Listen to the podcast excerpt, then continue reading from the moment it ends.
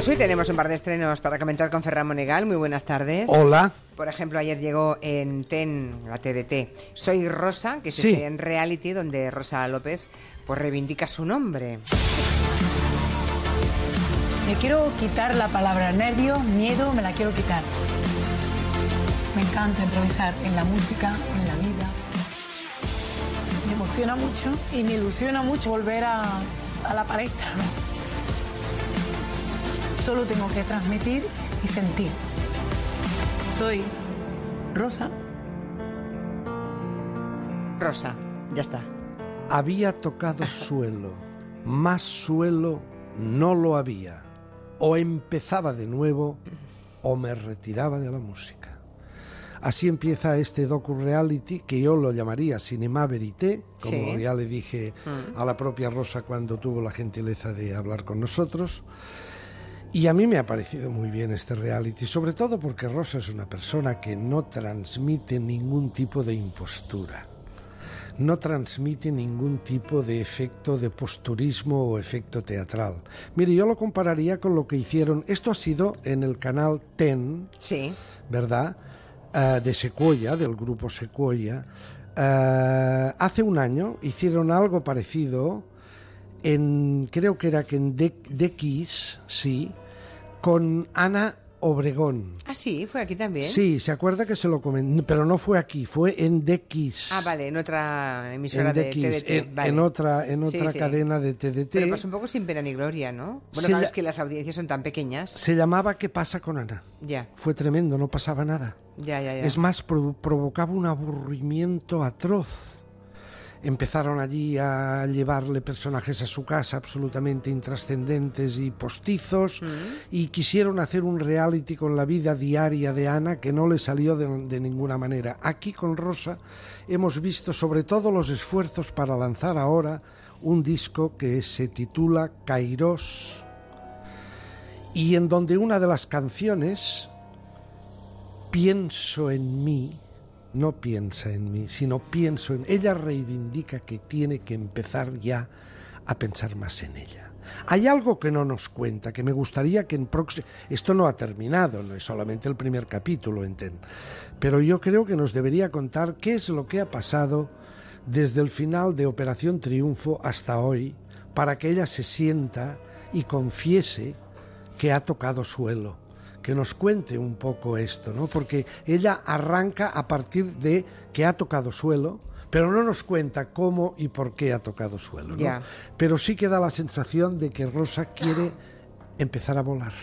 Bueno, pues lo seguiremos. y lo seguiremos. bueno, y desde aquí un abrazo entusiástico a Rosa, que tenga toda la suerte del mundo. Y mm, ha habido un momento cuando, dice, yo tenía 20 años. Llegué a Operación Triunfo, no sabía nada. Dice, no me había depilado nunca. Y No puede ser, ¿sí? Dice, yo miraba las piernas de vosotras, de las compañeras, alguna de ellas Sí, sale sí, sí. se reencuentran. Dice, claro, y yo me veía mis piernas y me parecía que era Macario. Dice, tenía ahí unos pelos. Y yo le decía a mi madre, mamá, los pelos. Y mamá me decía, no, tú no tienes pelos. ¿Cómo que no tengo pelos? ¿no? Las sido muy- madres nos ven siempre todas las gracias. O sea que el Bueno. momento de pilaje, de depilación ha estado bien. Muy si nos está, sincera, si nos muy está escuchando, sincera, muy seguro que pondrá sincera. algo en Twitter, porque Rosa es muy fan de este programa, nos escucha mucho y a veces nos hace comentarios. Así que estoy pendiente de la pantalla de Twitter. También ayer estrenó en televisión española Blanca Portillo un programa donde reivindica a mujeres pioneras, ¿no? Se llama Ellas. Y ayer fue de bomberas. Algunas profesiones requieren una gran preparación física. Muchas mujeres han tenido que dar la talla para poder entrar en ellas. Una talla que se ajustaba a perfiles totalmente masculinos. Aunque afortunadamente en la actualidad todo eso ha cambiado. O quizás no tanto. ¿Qué le pareció el reportaje de las mujeres bombero? Eso lo lleva Blanca Portillo y efectivamente es un programa blanco. Es un programa... No tuvo mucha audiencia, pero muy buenas críticas, Bueno, por lo que fue, veo. fue a las 0.25 de la madrugada. Sí, Es no decir, se pueden esperar ya- milagros, sí, fue sí. en segundo prime time, ya casi en, en- en late show. Eh, eh, la, eh, em- a ver, se, se trata de buscar aquellas mujeres que han sido pioneras en algunos de los oficios que tradicionalmente solo podían ejercer hombres. Desde la científica, la bombera, la guardia civil, la socorrista, la árbitro de fútbol, el- en fin. La primera, Eva Araujo, primera bombera en Andalucía. Cuidado, parece que estamos hablando del Pleistoceno. No, no, solo es 17 años atrás. Todavía sigue en activo Eva Araujo, ¿eh? Todavía sigue en su cuerpo de bombero, de bombera en este caso, Sí. ¿verdad? Y está, está muy bien, es un programa típico y además eh, que, que no, no desdice de una televisión pública en absoluto. Qué raro que no me diga nada de allí abajo, porque mm, ¡Oh! lideró ayer noche y como siempre me, me cuenta alguna escena de las suyas. que- Pues hay una, si quiere, hay una. Yo, yo lo tengo que ver todo, señora Otero. Ya, ya, ya, ya. Me sobran los temas todos los días. Es usted que me restringe el tiempo. Hombre, es que si no, haríamos, nos sentaríamos usted y yo aquí y ya me contará. Mire, hay un momento en ahí abajo Sí. en que Carmen, ¿eh? Eh, Ma- María, María León, Carmen, sabe usted que está embarazada, está embarazada naturalmente de su marido Iñaki, pero están partiendo peras. Veremos si acaban partiéndolas o acaban juntándolas. Pero va, y entonces se va, como está embarazada, se va a una clase, ¿cómo la llaman esto? De una de gimnasia preparto Sí. gimnasia preparto. Se presenta ella y rápidamente, nada más ella ponerse de rodillas allí o en posición de zen para hacer los ejercicios, ya aparece el marido, Iñaki, y detrás del marido el ginecólogo, que es el que se la quiere ligar, Horacio. Horacio. Caray. Porque ahora Horacio, como ha visto Un ginecólogo que quiere ligarse el ginecólogo de ella, a su paciente embarazada. Claro, porque había trabajado con el ginecólogo. Ah. Y cuando el ginecólogo se ha enterado que pueden divorciarse, ha visto ahí un resquicio para meter su amor y llevarse Ya, ya, a. Carmen. La escena es tremenda. Dice la profesora de gimnasia, bueno, ahora el marido tiene que ponerse detrás y tocar a la embarazada. Sí. ¿Quién se pone detrás? Los dos. Ah. El marido y el que aspira a ser el nuevo marido. Ya, ya, ya. Claro, la profesora flipa. Ya, ya. Y entonces llega, llega un momento, la escena es desternillante, claro, porque ves, ves a todas las, las futuras mamás con su marido detrás y, y- y a, y a Carmen la ves con dos detrás. Bien, llega un momento que dice, vamos a hacer un ejercicio con niños.